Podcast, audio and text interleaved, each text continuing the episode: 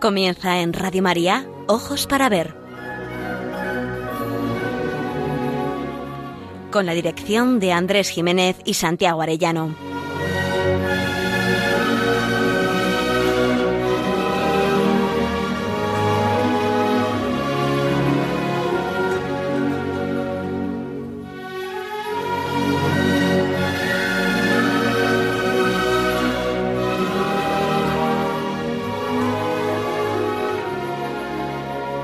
Buenos días, queridos oyentes. Les saludamos desde Pamplona, donde emitimos este programa el primer y tercer martes de cada mes para Radio María.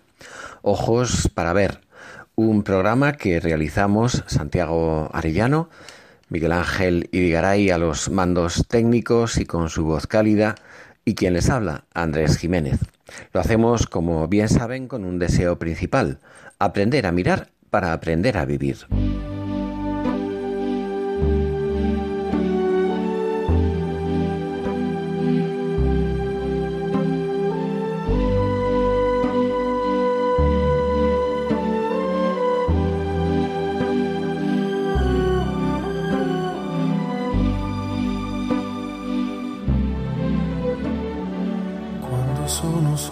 La imposición normativa de la mascarilla por causa de la pandemia ha destacado la importancia de los ojos al encontrarnos con las personas y reconocer a conocidos y amigos. El rostro del ser humano es el ventanal donde se asoma el alma. Hay rostros transparentes. Enseguida ves que en esa persona no hay engaño ni falacia. Pero los más ocultan su interioridad. Su cara se convierte en una máscara. Como en el teatro griego, la máscara elegida muestra a la persona que queremos que vean los espectadores, pero no el rostro verdadero. Nuestra sociedad está llena de máscaras. Si quitamos los niños, qué pocos rostros son verdaderos. Nuestra sociedad hace tiempo que ha dejado de ser comunidad y ahora en la que el triunfo del individuo se eleva a categoría de éxito sin igual, no como el héroe medieval, cuyo triunfo mejoraba a toda la comunidad. Nuestra sociedad se mueve con dos resortes peligrosos, la envidia y la desconfianza. Que nadie conozca tu verdadero ser. Imita a quien admiras y en el fondo envidias. Sé una copia Olvídate de tu proyecto original, aquel que Dios te entregó en el instante de tu concepción. Sé tú mismo, sé tú misma. Hemos querido dedicar este programa a exaltar la mirada de Cristo. El amor infinito que comunican sus ojos nos saca de nuestros postizos y capas de ficción y nos permiten descubrir nuestro verdadero ser. La verdadera religiosidad surge con vigor desde ese encuentro prodigioso. Dios deja de ser una idea o un concepto importante y pasa a ser lo que es, tres personas distintas y un solo Dios verdadero. Nuestro Cristo es una persona presente entre nosotros, viva y resucitada. No es un fantasma, sino alguien, nada menos que todo un Dios, que quiere que cada uno de nosotros tenga encuentros de amistad con quien nos ama. El colmo del amor de Cristo es que quiso quedarse entre nosotros en apariencia de pan y de vino. Vemos el pan y el vino, sin embargo sabemos por fe que está con su cuerpo, sangre, alma y divinidad. El colmo de Cristo es que para estar entre nosotros se hizo cosa, se cosificó, para que pudiera estar entre nosotros sin que nos paralizase el ver el esplendor de su divinidad. Pero ojo, que es humildad, no nos engañe, porque ahí está, con toda la grandeza de su divinidad. Cultiva el oído, guarda silencio. Escucha y oirás todos los días el saludo de Jesús. Estoy aquí porque te amo. Cuéntame tus inquietudes y yo seré tu consuelo. Podríamos haber elegido el corazón como imagen de la plenitud del amor. Hemos preferido la mirada. Necesitamos la mirada de Cristo, la que dirigió a la samaritana, a la mujer cogida en adulterio, a María Magdalena o a Dimas, el ladrón, a quien la mirada en un instante lo convirtió en santo. No máscaras, sino rostros verdaderos necesita nuestro mundo. Debemos sanear nuestras miradas. Gerardo Diego rezaba así ante Cristo en la Eucaristía. Entre tantas dudosas certidumbres que me mienten, halagan los sentidos, tú, callado y sin nubes, tan desnudo, tan transparente de ternura y trigo, ¿qué me quieres decir, labios sellados, desde tu oculto y cándido presidio? ¿Qué me destellas, ay, qué me insinúas? ¿Qué me quieres, amor secreto mío? porque las ondas que abres y propagas desde la fresca fuente de tu círculo me alcanzan y me anegan, me coronan, me ciñen de suavísimos anillos. Mas ya sé lo que quieres, lo que buscas. Si la esperanza es prenda de prodigios, si el sol de caridad arde sin tregua, lo que pides es fe, los ojos niños, quererte sí, y creerte. ¿Tú me esperas? ¿Me quieres tú? ¿De veras que yo existo? ¿Tú me crees, Señor? Yo creo y quiero creer en ti, creerte a ti y contigo. O como decía un amigo en ritmo popular, Señor, no vengo por verte, que me han dicho que en audiencia atiendes en el sagrario las almas que tienen penas. Señor, no vengo por verte. Señor, que vengo a tu audiencia. Dios quiera que este programa nos incite a orar. Che non ho mai veduto e vissuto con te,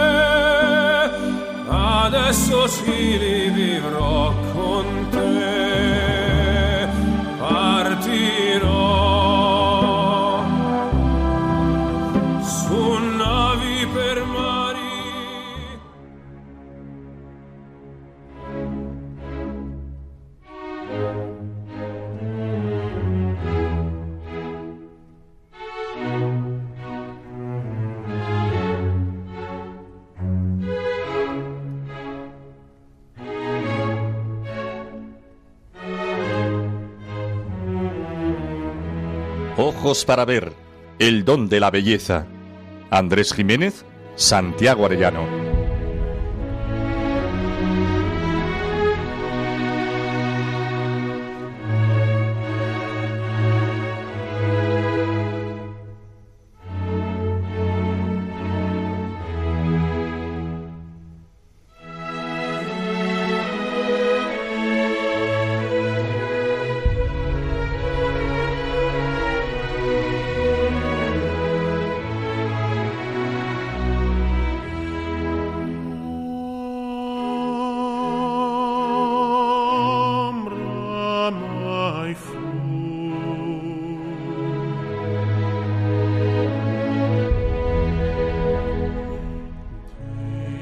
Hoy en la sección El don de la belleza les traemos el cuadro del Greco que se encuentra en la sacristía de la Catedral de Toledo, El Espolio de Cristo, sin duda una de sus obras maestras. Se trata del primer encargo que se le encomienda al Greco en España. Puso todo su empeño en que la obra encomendada por el Cabildo de la Catedral mostrara todas las habilidades pictóricas, tanto el ingenio como el dominio del pincel y de los colores, que caracterizaban al autor. El espolio nos presenta el momento inicial de la pasión en el que Jesús es despojado de sus ropas. El cabildo no aceptó esta composición, consideró que inventaba impropiedades que oscurecían la historia y desvalorizaban a Cristo.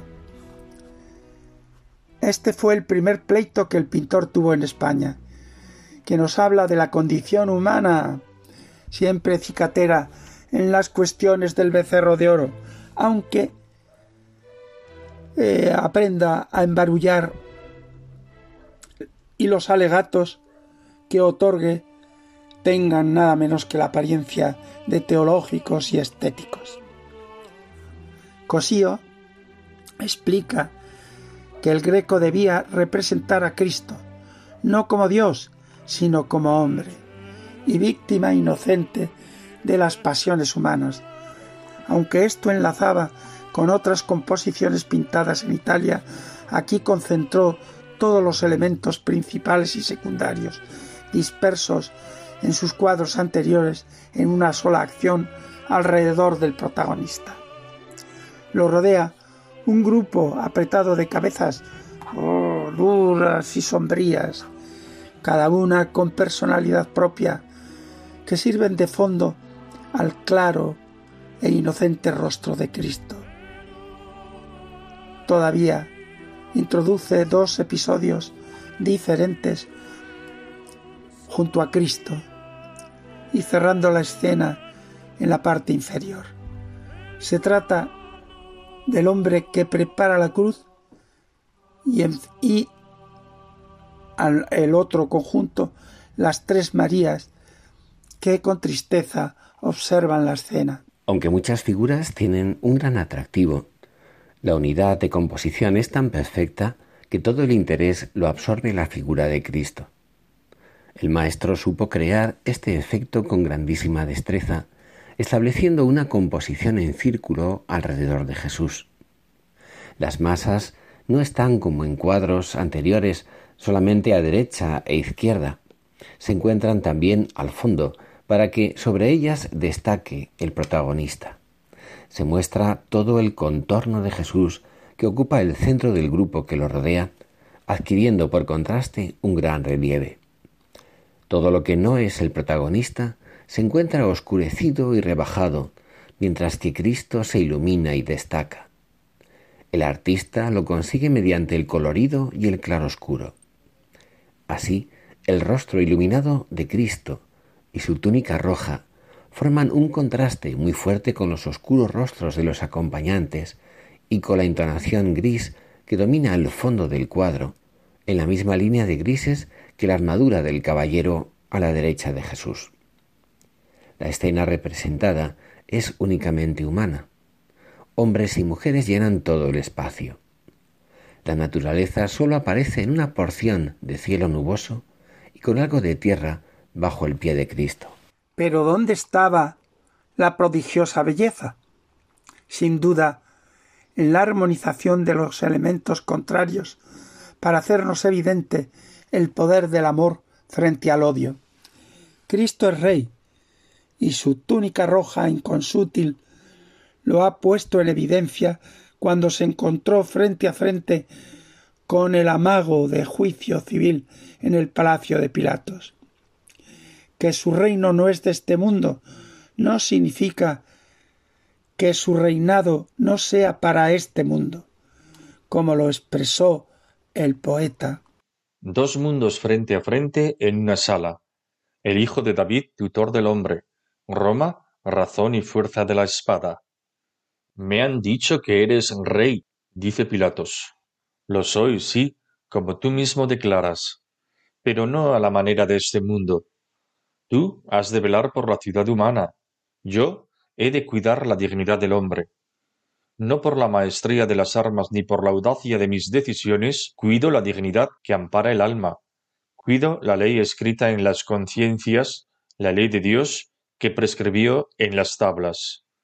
Velo por su destino primigenio, velo que se haga Dios por semejanza, velo porque el amor triunfe en la tierra y haga vida la paz y la esperanza.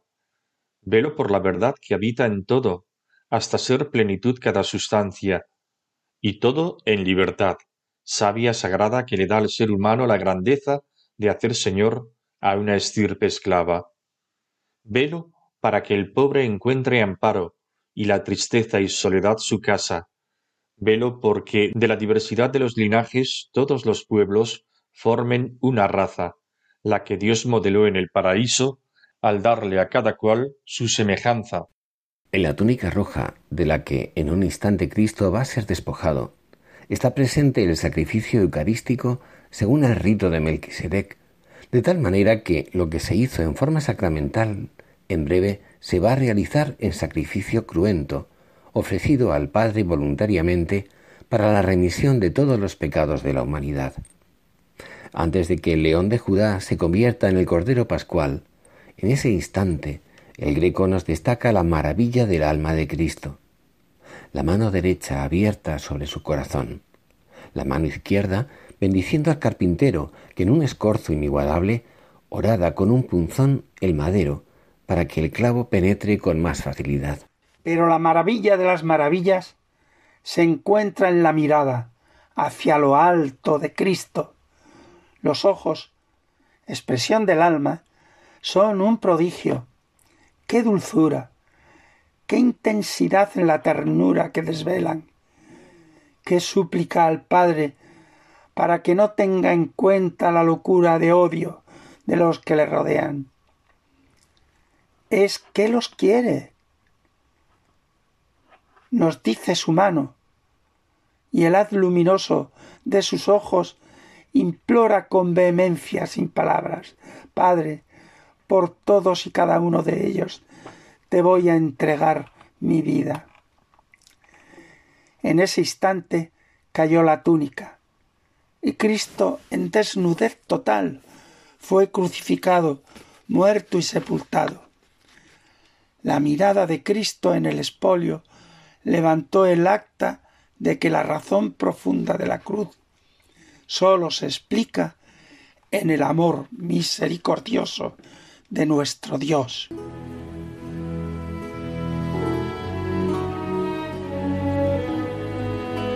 Aprender a mirar.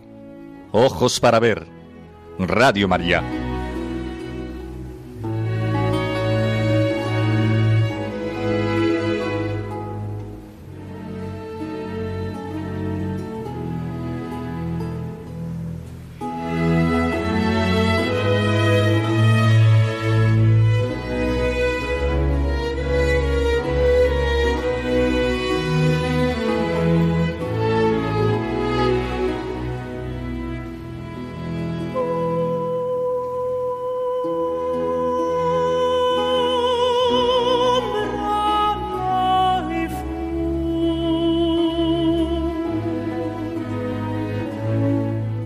Evocamos en esta sección un fragmento de la novela María de Magdala, escrita por Ernestina de Champursin. Nos adentramos en el capítulo segundo. Proclo, el patricio romano, por curiosidad malsana e incluso por si encuentra una ocasión divertida, acompaña a María al templo de Jerusalén en el momento en que tiene lugar la escena de la mujer cogida en adulterio. El comportamiento de Cristo es sorprendente y conmovedor. La narradora nos lo cuenta con fidelidad absoluta y con elegante realismo. Los gestos y las palabras de Jesús nos sobrecogen. Mujer, ¿dónde están tus acusadores? ¿Nadie te ha condenado? Ella, acongojada y sollozante, repone, Nadie, Señor. Nuestro lema, aprender a mirar para aprender a vivir, exige revisión de nuestro interior, sí, de nuestra conciencia. Proclo es un patricio romano que vive para encontrar en toda ocasión para el placer. Está incapacitado para captar el mundo nuevo que está trayendo Cristo a la humanidad. María de Magdala está hastiada del mundo en que vive, del estilo de vida en que está metida hasta el cuello es la número uno. Ninguna otra mujer es tan preferida por los exigentes amantes. Pero ella espera desde el hastío que al fin encuentre algo o alguien que le alivie sus ansias de infinito. La mirada de Cristo va a ser su asombro, el agua viva que calma su sed, Leemos en la novela. El rabí volvió a mirarla, y la compasión de sus ojos se extendía milagrosamente al mundo entero, a la adúltera y a sus perseguidores que habían huido. Proclo no puede entender lo que está sucediendo. Tu raza es absurda y cruel, sueña en la tierra prometida, en el Mesías, y desdeña los placeres que tiene a mano. Amemos y gocemos. El pecado no existe, ¿verdad? La expresión nos confirma que Ernestina está pensando en los hombres de nuestro tiempo. Un romano no podía hablar de pecado. María Magdalena está sobrecogida. Le parece increíble lo que acaba de contemplar. La cortesana, escribe Ernestina de Champursin, presa de un hondo escalofrío, había cerrado los ojos. Cuando los abrió al fin, la mujer ya no estaba en el atrio, y el Señor, seguido de algunos discípulos, se iba pasando junto a ella. El momento del encuentro es una recreación de la narradora, absolutamente creíble desde la lógica de los acontecimientos. En el capítulo primero, por boca de la joven esclava Mirtis, escuchó por primera vez el nombre de Jesús y sus desconcertantes doctrinas. En el capítulo segundo, Mirtis le contará a María de Magdala sus milagros, sus hechos admirables. La transformación de la cortesana hebrea no tiene lugar en un instante, como la caída de San Pablo, sino lentamente, como si Jesús fuera preparando el cambio transformante de una meretriz en una esposa enamorada, candorosa incluso, de Cristo. Creo que esta gradual conversión es uno de los aciertos del análisis psicológico que Ernestina realiza sobre el proceso de María de Magdala y que irá creciendo en intensidad hasta el final de la narración. Ernestina percibe que el secreto de la transformación de la cortesana está en la manera de mirar del Señor. Era un modo tan radicalmente distinto de los que constantemente percibía entre sus clientes y entre los hombres que se cruzaban con ella, que comprendió que en esa mirada se encerraba una concepción nueva del amor, en el que se deja de ser objeto para sentirse persona. Por primera vez se siente conocida en lo más hondo de su ser y amada. Ernestina escribe esta novela para nuestro tiempo. Nuestra sociedad apóstata y neopagana sólo podrá retornar por un encuentro personal con el Dios que nos ama, que tiene una mirada de misericordia y un corazón capaz de transformar nuestro corazón de piedra en uno de carne. Cristo pasa al lado de María. Parecía que proseguía su marcha, pero se detiene y cruza con ella una mirada. Es el rayo fulminante que va a sacudir el corazón de esta mujer.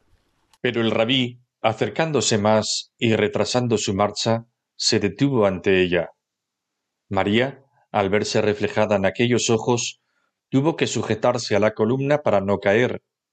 Una crisis de angustia le anudó la garganta, y un deseo irresistible de gritar, de huir, la estremeció toda, entreabriéndole los labios, extraviando sus pupilas, sacudiéndola dentro de su aparente inmovilidad en un espasmo de locura y de miedo. Jesús sonreía, sin inmutarse ante aquella mujer cuya expresión y cuya actitud hubieran asustado a otro cualquiera. Y es que, ante la presencia y la proximidad del Maestro, algo se retorcía dentro de la cortesana, en su espíritu, en su carne, queriendo desprenderse y salir. Y frente a esa lucha misteriosa que se desarrollaba en ella misma, sin que su voluntad la obedeciese para contenerla o acallarla, inerme ante aquel hombre contra el cual lo presentía, de nada le iban a servir sus artes de cortesana ni sus encantos de mujer, sólo acertó a murmurar Señor, en tono suplicante, pues sabía sin comprender de dónde le llegaba aquella certidumbre. Intuía que era sólo él quien suscitaba ese trastorno total en todo su ser, ese querer irse y quedarse, ese ímpetu interno que le hacía desear violentamente la liberación de esa fuerza oscura que la torturaba. Todo esto duró menos de un segundo. Fue un ramalazo breve e intenso, tan breve que sólo el rabí y la mujer supieron lo que pasaba. No temas, mujer, dijo Jesús lentamente, tocando con suavidad el hombro trémulo de María. Los espíritus malignos acaban de abandonar tu cuerpo. Que la paz sea contigo. Después apretó el paso para alcanzar a los discípulos mientras la hebrea inmóvil lloraba dulcemente. Nunca se había sentido tan feliz. Jamás la invadió hasta entonces una dicha tan suave, tan profunda, tan completa. A la inquietud que le agitaba hacía unos instantes sucedió una calma tan absoluta, un abandono tan gozoso, una serenidad tan nueva en su vida, que su llanto de ahora podía compararse con el de un recién nacido asombrado ante la maravilla del mundo. Al cabo de unos minutos se enjugó el rostro, pero el patricio la esperaba. No es un contrasentido que al volver de este maravilloso encuentro, Magdalena se suba de nuevo a la litera de Proclo y pase la noche en su casa. No se atreve a contar nada a quien no le puede entender. Pero, por primera vez, va a parecerle como tomar una copa de agua tibia tras haber probado un vino añejo, y lo que es más sorprendente, lo comparará a un sacrilegio. Los siete demonios que recuerda el evangelista han sido expulsados. Las siete pasiones que desordenan la naturaleza humana deben ser controladas poco a poco. Ella no puede decirle al Maestro que desde joven ha cumplido los mandamientos, pero venderá sus riquezas y se las dará a los pobres y dedicará su vida al amado de su alma.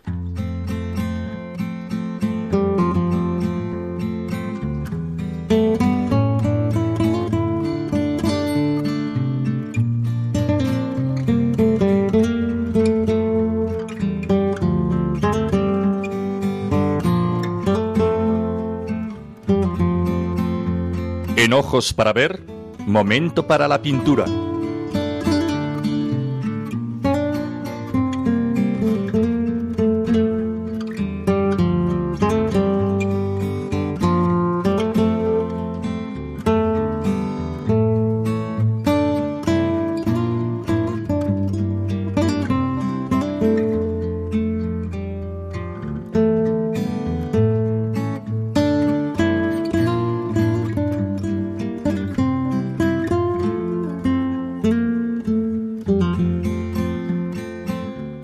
El verdadero rostro de Cristo ha sido una aspiración permanente de la piedad de los artistas y un anhelo de las comunidades cristianas. Frente a los iconoclastas, que negaban la necesidad de representar la imagen del Señor, la Iglesia Católica defendió que desde la Encarnación, desde que Dios se hizo hombre, Jesús, acorde con su naturaleza humana, gozó de una fisonomía fisonomía única que justifica el deseo universal de conocer a quien tanto nos ama y queremos amar. Siempre me emocionó el desasosiego que le producía al pintor palentino Pedro Berruguete crear el rostro de Cristo doliente por ser hombre, pero con la majestad de quien al mismo tiempo era el Hijo de Dios.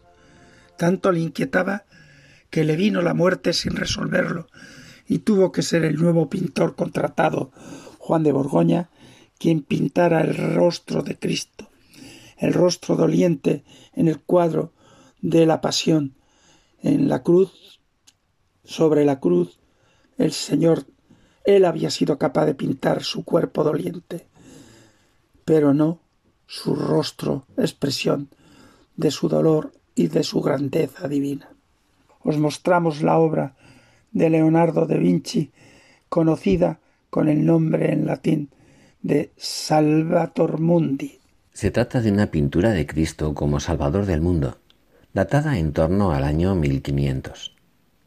La pintura muestra a Cristo con un vestido renacentista, cortesano, que nos mira de frente a frente, mientras con su mano derecha, dos dedos levantados y el resto recogidos, bendice a todo el universo, a la vez que sostiene una esfera de roca cristalina, transparente, en su mano izquierda, recordándonos su misión de Salvador del mundo y Señor del tiempo y de la historia.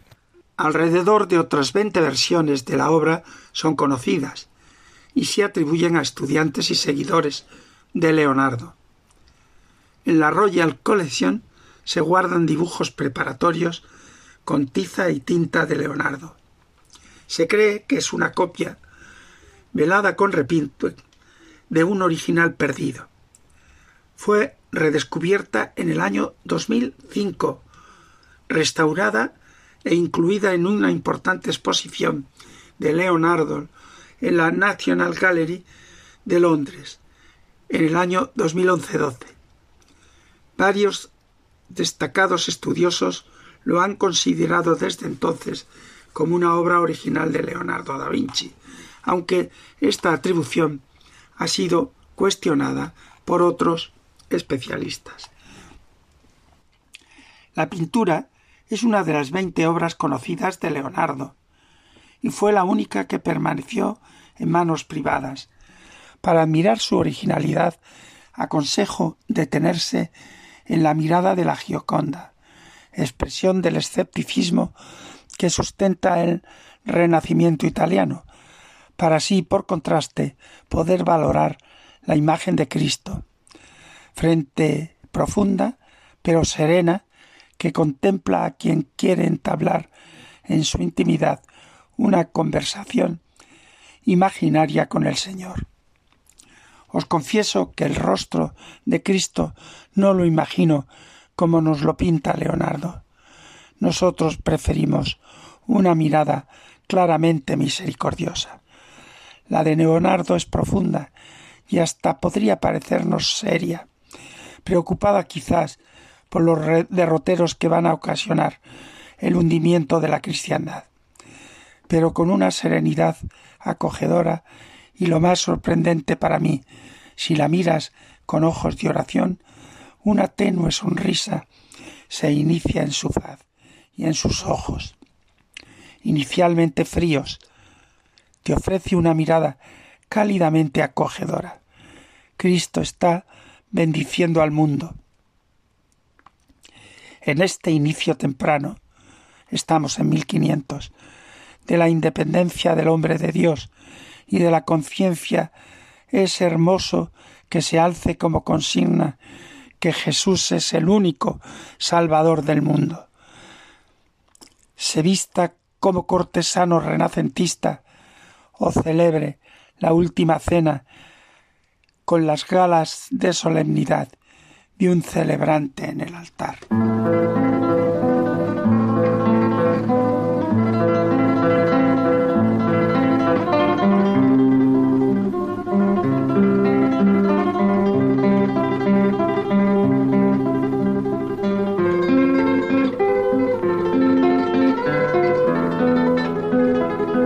Momento para la poesía.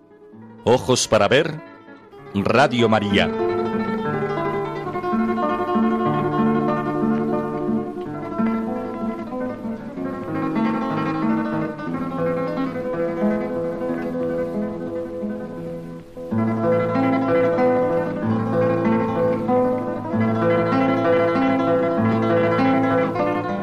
Y dejas, pastor santo, tu grey en este valle hondo oscuro, con soledad y llanto, y tú, rompiendo el puro aire, te vas al inmortal seguro. Los antes bienadados y los agora tristes y afligidos a tus pechos criados, de ti desposeídos, ¿a dónde convertirán ya sus sentidos? Que mirarán los ojos que vieron de tu rostro la hermosura que no les sea enojos. Quien oyó tu dulzura, que no tendrá por sordo y desventura? A que este mar turbado, ¿quién le pondrá ya freno? ¿Quién concierto al viento fiero airado? Estando tú encubierto, ¿qué norte guiará la nave al puerto? Ay, nube envidiosa aún de este breve gozo, ¿qué te aquejas? do vuelas presurosa, cuán rica tú te alejas, cuán pobres y cuán ciegos hay nos dejas.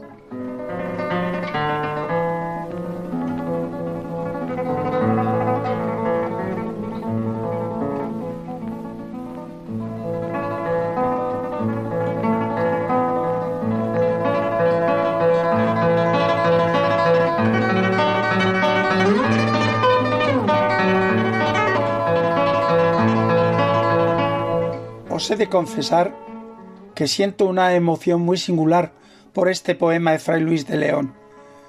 Sin duda, fue uno de los primeros poemas que asocio a mis años escolares corellanos y a mi querido maestro don Félix Armendáriz.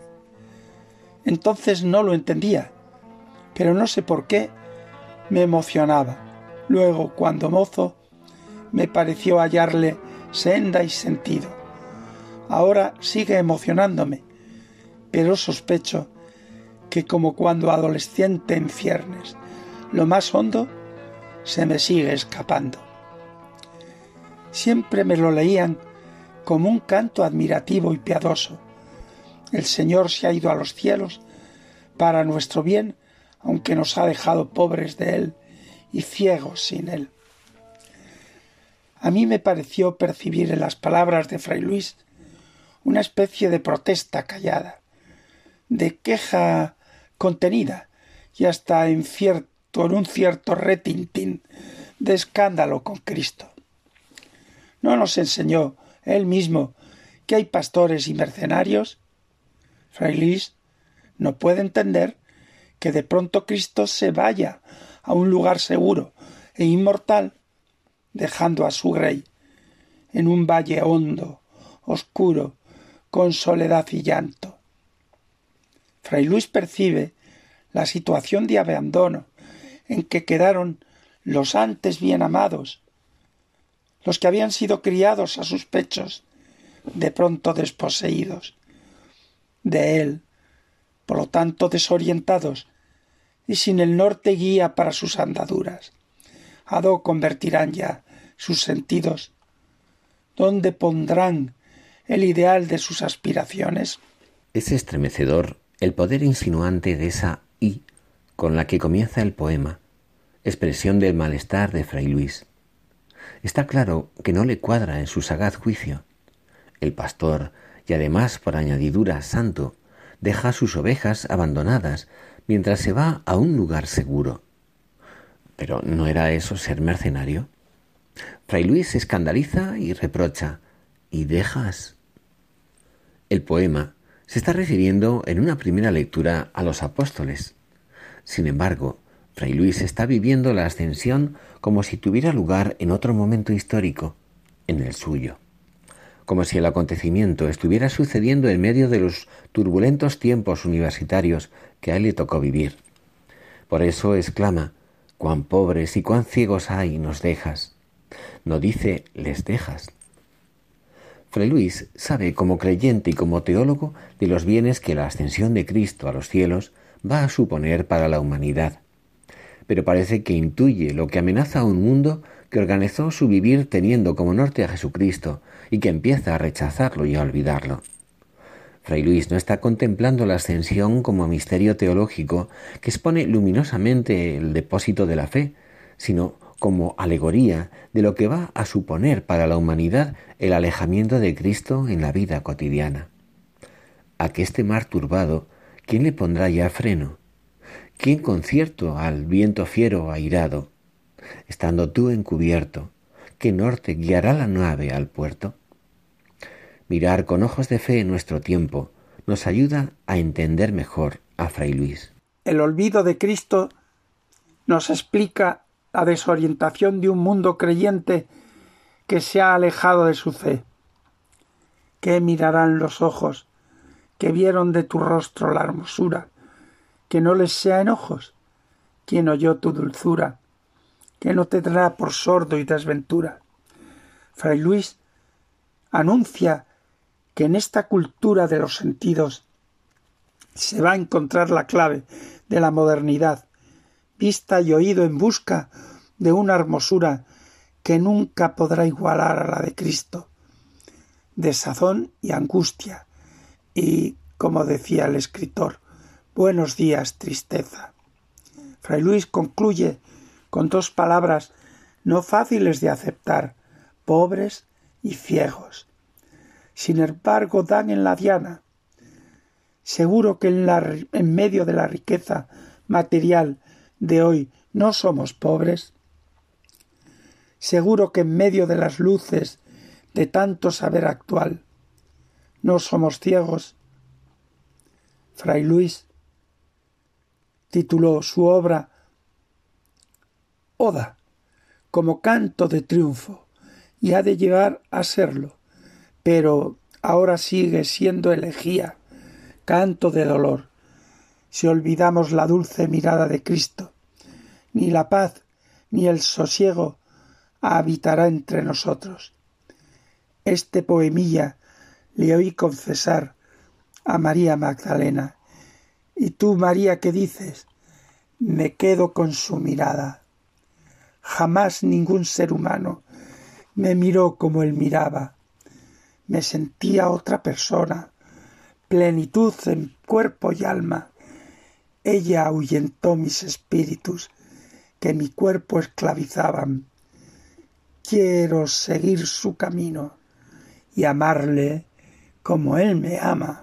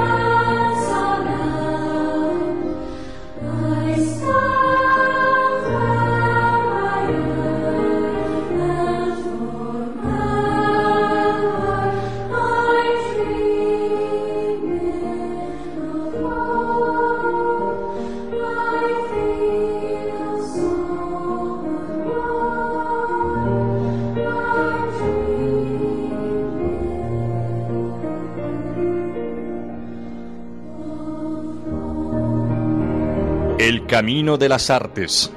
Ojos para ver.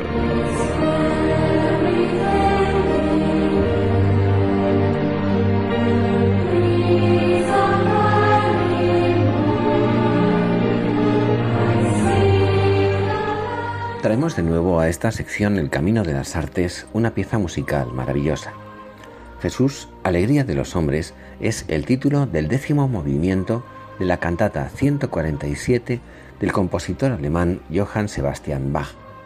Se considera una de las piezas más destacadas de quien es, sin duda, la cumbre de la música barroca y para muchos el mayor músico de todos los tiempos. Fue compuesta en 1723. Está escrita para un coro de cuatro voces, tenor, soprano, contraalto y bajo, y para orquesta, la cual interpreta la melodía principal. La elección de esta cantata 147 obedece a que la letra de este movimiento y la música son una bellísima alabanza a la mirada salvadora de Cristo.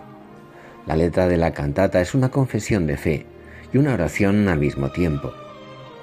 Dice así, Jesús sigue siendo mi alegría, consuelo y bálsamo de mi corazón. Jesús me defiende de toda pena. Él es la fuerza de mi vida, el gozo y el sol de mis ojos, el tesoro y la delicia de mi alma.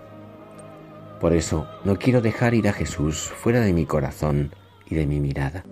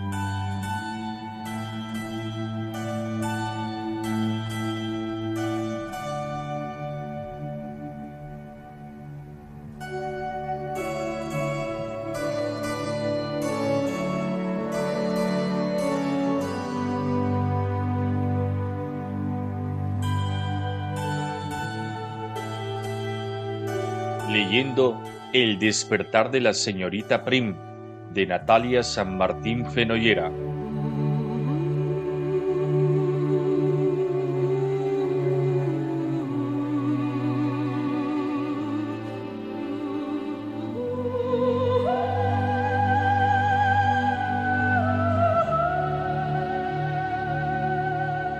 Elegimos un fragmento de la secuencia número 4 del capítulo primero. A bote pronto y de una manera que no es habitual ni esperable, la señorita Oliet, la dueña de la principal floristería de San Ireneo, pregunta a Prudencia Prim si está casada. En San Ireneo, sociedad tradicional donde las haya, se pensaba que, y leemos, un rostro agraciado, una buena figura, maneras delicadas, amplia cultura, todos aquellos dones apuntaban a que el fin para el que había sido creada la señorita Prim, la razón última de su existencia, no era otra que el matrimonio. Por fin se plantea la beta narrativa que nos tiene en alerta. ¿Es o no una novela amorosa? Pero calma, que la trama va de largo. Y desmadejar el hilo va a requerir tiempo y paciencia, y hasta alguna lágrima. Naturalmente, si se habla de amor, no hay otra vía que la del matrimonio. O lo coges o lo dejas. Nos encontramos en el punto de arranque. ¿Sabemos realmente lo que significa matrimonio? He aquí el tema que en medio del caos que se ha establecido en la ciudad moderna será imprescindible aclarar. Según parece, Matrimonio es burocracia, papeleo, control, injerencia de la administración pública en un asunto tan personal e íntimo como es el del amor y el del enamoramiento. Así lo comenta Horacio, el personaje de la novela, y se lo comenta quien va a ser el mejor amigo de Prudencia Prim.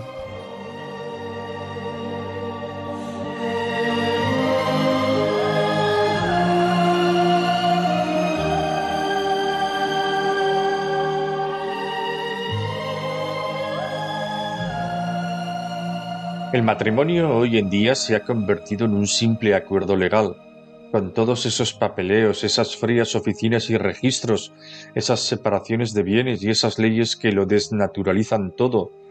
Si yo fuera usted y tuviera que contraer matrimonio en estos tiempos, no firmaría eso. Naturalmente que no.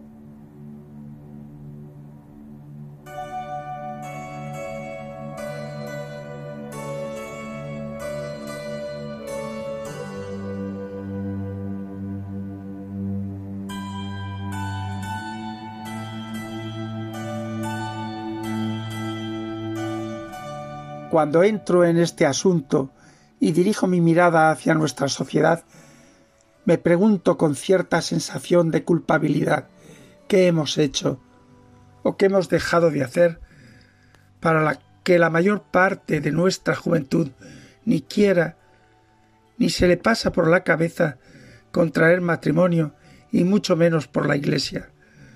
Asunto gravísimo que urge el que busquemos a corto y a largo plazo remedio, porque está amenazada no solo la Iglesia, sino la sociedad misma, siempre, siempre, siempre asentada sobre la unidad familiar. Empecemos, pues, matrimonio sí o no. A la salida de la floristería, Prudencia se encuentra con el hombre del sillón, su jefe. Como era de esperar, nuevo disentimiento. Él, él, sí es partidario del matrimonio. La señorita Prin no. Podrán limar las diferencias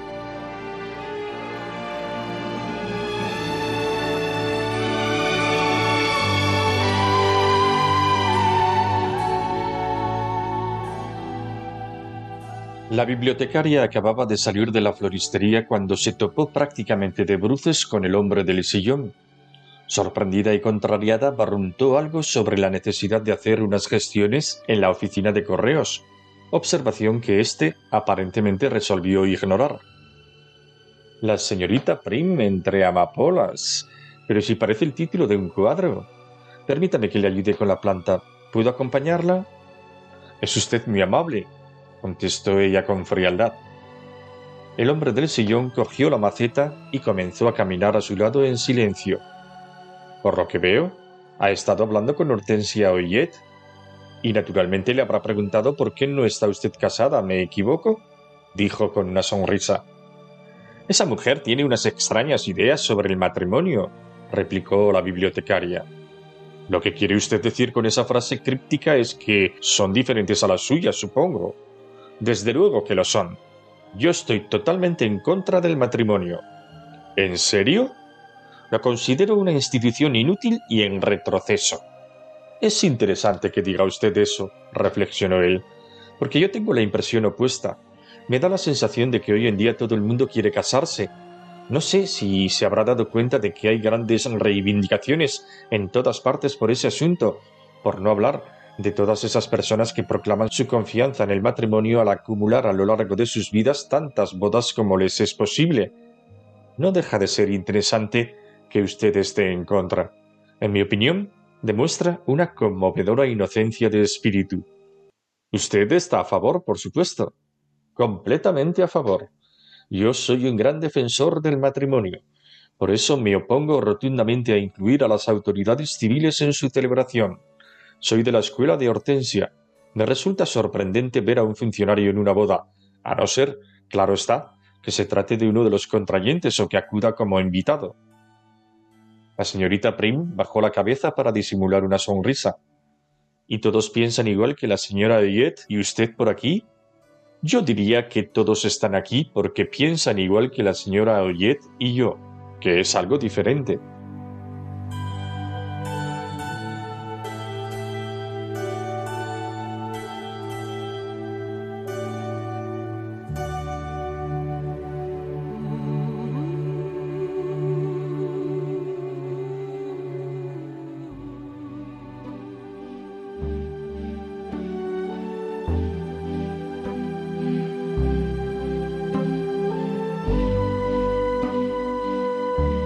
Queridos amigos, dejamos a nuestra señorita Prim y sus descubrimientos en el pueblo de San Ireneo hasta el próximo programa.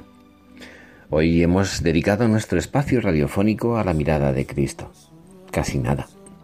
Solo les deseamos, más aún en este tiempo de cuaresma, que le miren y que se dejen mirar. Es la mejor manera de aprender a vivir. Que tengan un hermoso día y hasta dentro de dos semanas.